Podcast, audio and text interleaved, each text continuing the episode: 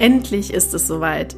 Nach einigem Struggle unseren Link zum Kongress zum Laufen zu bringen, ist es nun geschafft. Du kannst dich ab sofort anmelden. Also klick dich in die Shownotes und melde dich an und sei ein Teil des vier Jahreszeiten Human Design Kongress ab der ersten Minute. Ab jetzt ist es möglich.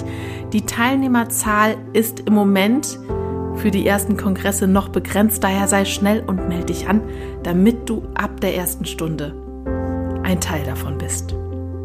Und noch eins, ein also herzliches, herzliches Dank von unserer Seite, denn wir können gar nicht glauben, wie viele Menschen wir mit unseren Folgen erreichen mittlerweile und wir haben im letzten Monat unglaublich 2984 Downloads gehabt. Also uns fehlen die Worte, dass es so auf Resonanz trifft und sind sehr, sehr dankbar dafür. Also, wenn du, wie du ja auch gerade hörst, also ein Teil von unseren Podcast-Hörern bist, dann vielen, vielen Dank dafür, dass du da bist. Aber jetzt geht's los mit der neuen Folge. Viel Spaß dabei. Es ist das Neue, das unser Leben bereichert. Es ist das Neue, das uns erkennen lässt, was alles möglich ist. Es ist das Neue, an dem wir wachsen. Und es ist das Neue, das unser Leben in eine neue Richtung wendet. Also sei offen dafür, was alles Neues in dein Leben kommen kann. Denn wenn du offen dafür bist, wird dein Leben unglaublich schöne Wendungen nehmen können. Schön, dass du bei unserem Podcast Grow Up and Think Deep dabei bist. Und wir wünschen dir viel Spaß bei der heutigen Folge. In der heutigen Folge werde ich jetzt über ein Thema sprechen, das mir persönlich manchmal immer noch auch sehr nahe geht. Und zwar ist es das Thema der Konditionierung gezielt von Manifestoren. Und ich möchte, weil ich das in den anderen Solo-Folgen noch nicht gesagt habe, hier auch nochmal ganz deutlich sagen, dass es eine ganz individuelle Erfahrung von mir, also ein ganz individueller Erfahrungsbericht von mir. Und legt bitte nichts davon auf die Goldwaage. Nehmt euch das, was für euch passt oder wo ihr euch verstanden fühlt, mit und nutzt die Dinge, die ihr vom Gefühl her glaubt, dass sie euch helfen können. Und jetzt starte ich genau mit diesem Thema der Konditionierung. Ich will jetzt nicht darauf eingehen, was Konditionierung genau ist. Das nimmt uns zu viel Zeit weg. Ich denke, damit das Wort, den Begriff kennt jeder und jeder weiß auch grob, was damit gemeint ist. Ja, Konditionierung von Manifestoren und ich möchte ganz gezielt auf die Manifestorinnen eingehen, weil gerade Frauen, also Mädchen, noch extremer konditioniert werden in Bezug darauf, was man so zu tun und zu lassen hat, wie man sich zu schicken hat oder nicht, wie man sich zu kleiden hat oder auch nicht. Also das könnte jetzt endlos so weitergehen, ne? wie man spricht oder auch nicht. Mädchen sind da sehr, sehr geprägt und Manifestorinnen, Manifestormädchen werden dementsprechend noch stärker in ihrem Sein gehemmt. Weil natürlich sehr viel Angst von den Eltern mitschwingt in der Regel. Bei Jungen fällt dieser Aspekt nämlich etwas weg. Meistens auf jeden Fall. Jungs traut man mehr zu, die lässt man schon mal eher mehr machen. Den räumt man den Männerbonus Bonus sehr früh ein, dass sie ein bisschen rauer sein dürfen, mehr ja raufen können. Und da sagt man schon mal, ach, das ist typisch Junge, was man halt den Mädchen nicht eingesteht. Und deswegen kommt es sehr schnell dazu, dass gerade die Manifestor-Mädchen in ihrem Sein gebremst werden. Denn wir wissen alle, die sich schon ein bisschen länger damit befestigen, Manifestoren sind dazu da, Dinge zu initiieren, aus sich heraus. Sie spüren in sich, dass das jetzt gerade richtig ist, das zu tun. Und dafür gibt es in der Regel selten, also ich habe es noch nie erlebt, tatsächlich. Wenn ich initiiere, gibt es eigentlich nie einen erklärbaren Grund. Ich weiß immer nur, dass ich weiß und dass das jetzt richtig ist und dann tue ich das und ich fange an zu initiieren und zu informieren. Und im Nachgang erklärt sich dann mit sehr viel Abstand, manchmal Wochen, Monate oder noch länger Jahre, bis ich erkenne, warum das Sinn gemacht hat. Aber in mir drin, und das wird auch, kennt auch jeder Manifestor, jede Manifestorin, weißt du, dass das jetzt richtig ist, das zu tun. Und dieses Gefühl der Richtigkeit, dass das jetzt richtig ist, in die Handlung zu kommen oder in die Initiierung zu kommen, haben meiner Meinung nach die Kinder so in sich drin, dass sie das gar nicht in Frage stellen, bis sie halt immer wieder gestoppt, gebremst, gebrochen werden. Ich möchte hier eine Geschichte erzählen aus meinem Leben, die habe ich glaube ich auch erzählt, als Corinna und ich über den Manifestor gesprochen haben, aber ich finde, dass es das so sehr deutlich macht. Zu meinem Hintergrund, ich bin in einer sehr wohlbehüteten Familie aufgewachsen. Ich hatte ein schönes, eine schöne Kindheit, außer dass ich halt, wie gesagt, immer ein bisschen aus meiner Sicht klein gehalten worden bin, weil sehr viel Angst da war, dass ich mich, dass ich mich verletze, mir was tue. Aber das ist definitiv nicht, äh, ja, soll meinen Eltern jetzt nicht böswillig ausgelegt werden. Im Gegenteil, das war alles schon okay so. Auf jeden Fall da war ich, diese Geschichte ist Ewigkeit näher. Es sind bald 20, ach Gott, nee, 30 Jahre, oh je, bald 30 Jahre. Ich war sechs Jahre alt und war in der ersten Klasse. Genau, ich hatte eine Mitschülerin und diese Mitschülerin ist neu bei uns in die Klasse gekommen. Ich wollte sie damals nach Hause bringen. Und zwar lief das so ab, ich wir hatten uns unterhalten und sie hat mir dann erzählt, ich wohne so weit und ich muss so weit zu Fuß gehen. Und ich hatte sofort dieses Gefühl in mir, dass ich sie begleiten muss, dass ich sie nach Hause bringen muss. Ich kann dir nicht sagen, warum. Ich weiß nur, dass ich zu ihr dann gesagt habe, weißt du was? Lass uns doch bei mir zu Hause vorbeilaufen. Und das war ein ganz schöner Umweg damals. Ich stelle meinen Rucksack ab, sag zu Hause Bescheid und dann bringe ich dich heim. Gehe ich mit dir nach Hause und dann, ja, musst du nicht alleine laufen diese ganze Strecke.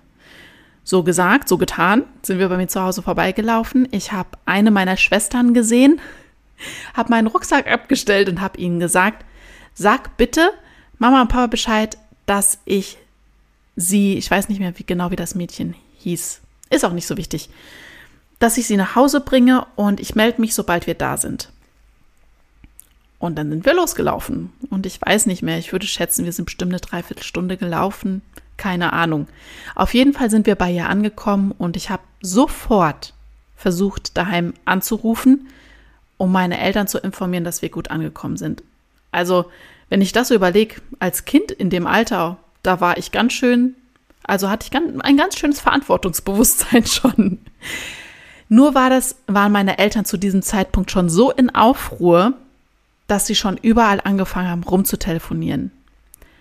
Denn meine Geschwister haben vergessen, Bescheid zu sagen. Und meine Eltern haben nur diesen Rucksack gefunden, die Schultasche, die vor dem Haus stand, und das Kind war weg.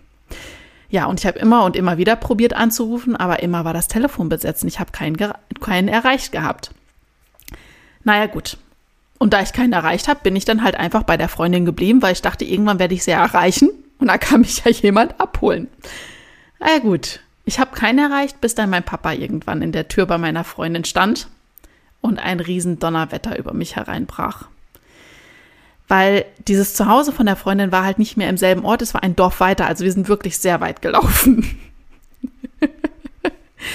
und ich kann das absolut verstehen. Mein Papa war so böse. Ich habe so geschimpft bekommen. Und ich habe nur noch geweint. Ich habe gesagt, ich habe doch Bescheid gesagt und die sollten das sagen. Mir hat keiner mehr zugehört. Und das war der Moment, an dem ich für mich geschlussfolgert habe, dass das, wie ich bin, das war so der erste Moment, dass wie ich bin nicht okay ist. Und ab diesem Zeitpunkt habe ich aufgehört zu informieren. Ich konnte damals noch nicht verstehen, dass ich nicht die richtigen Personen informiert habe. Und ja, da war halt für mich klar, dass ich solche Dinge halt nicht mehr mache. Und ab diesem Zeitpunkt wurde natürlich viel mehr darauf geachtet, wo ich hingehe, was ich mache. Es wurde, der Raum wurde viel stärker begrenzt. Und das ist so ein Problem bei Manifestoren. Wir brauchen ja viel mehr Freiraum als die anderen Typen tatsächlich. Und der Raum muss größer gestaltet sein, damit wir uns wirklich entfalten können. Und der Raum war nicht gegeben. Und er ist seltenst gegeben. Und da möchte ich dir einfach nur mal so ans Herz legen, du als Manifestorin oder Manifestor. Überleg doch mal, blick mal in deine Vergangenheit zurück und guck mal, ob du als Kind diesen Zeitpunkt für dich vielleicht ausmachen konntest, an dem du etwas getan hast, was mit einem riesen Chaos geendet hat, aber du schon deiner Strategie gefolgt bist, jedoch nicht die richtige Person informiert hast. und somit wirst du konditioniert, gewisse Dinge einfach nicht mehr zu tun und halt auch, also in dem Moment habe ich halt auch einfach gelernt, dass ja, dass, dass, dass ich noch zu klein bin und das nicht darf. Also, dass ich fragen muss. Und da ging es halt schon an, fing es dann schon an, dass ich fragen muss. Und das Fragen sagt uns ja gar nicht zu. Das hassen wir ja. Absolut. Ja, und bei mir war es auch oft so, dass, wenn ich etwas gesagt habe, weil ich sehr früh schon eigene, eine eigene Meinung hatte zu sehr vielen Dingen, die aber in der Regel immer sehr auf Widerstand gestoßen ist, habe ich da schon dann gelernt, dass ich mit mein, dass meine Meinung nicht willkommen ist. Und ich habe angefangen, hier mich anzupassen. Also zuzustimmen, ein People-Pleaser zu werden, wie ja viele heutzutage sagen, um einfach nicht mehr anzuecken.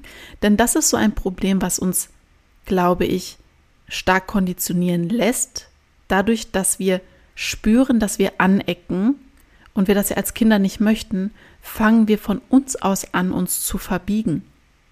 Und hier ist jetzt die Frage, ist das heute noch notwendig? Müssen wir uns heute noch verbiegen, um gemocht zu werden, um ganz drastisch ausgedrückt, um überleben zu können? Geht es nicht auch ohne?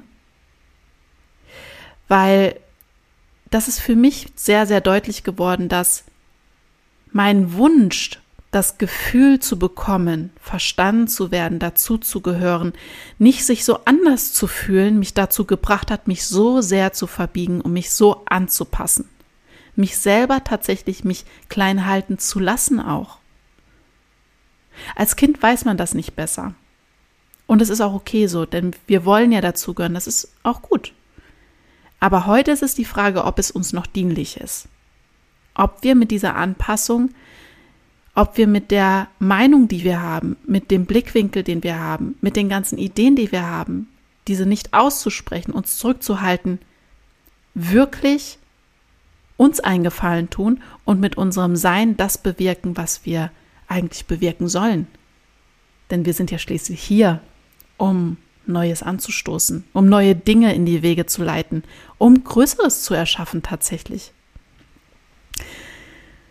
Ja, und das ist einfach mit der Konditionierung dadurch, dass wir, wie gesagt, Eltern oft Angst haben, dass uns etwas passiert, sie uns einfach viele Sachen nicht machen gelassen haben, wenn wir gefragt haben. Und das ist ja schon der erste Knackpunkt, dass wir oft, also natürlich sollen Kinder fragen, bevor sie etwas tun, ist absolut korrekt, aber dann immer in der Regel ein Nein kam, hat uns aufgehört, aufhören lassen, Dinge in die Wege zu leiten. Und jetzt ist es hier an dir zu erkennen und für dich loszulassen, dass du fragen musst, denn du musst nicht fragen. Du darfst einfach informieren, die richtigen Menschen informieren und dann loslegen. Ja, und so werden nämlich auch die Menschen in dein Leben kommen, die das unterstützen. Denn sie können nur in dein Leben kommen, wenn du informierst, wenn du erzählst, wenn du darüber sprichst, was dir wichtig ist und was du tun willst und dann werden die, die es gut finden, automatisch in dein Leben kommen und dich unterstützen. Das ist die Erfahrung, die ich die letzten Jahre sowas von extrem gemacht habe. Das kommt ganz automatisch.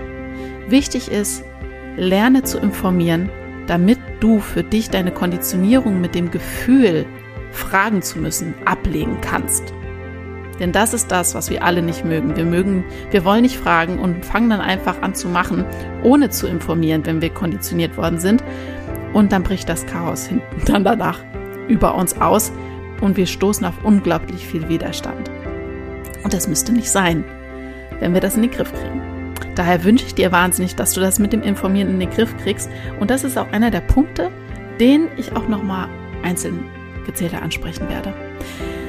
So, und von daher hoffe ich, dass du dir auch jetzt wieder was mitnehmen konntest und ich bin gespannt, ob du rückblickend auf deine Kindheit den Punkt finden konntest, an dem du dich von deiner Strategie und von deiner Autorität vielleicht unbewusst getrennt hast, weil du eine negative Erfahrung gemacht hast.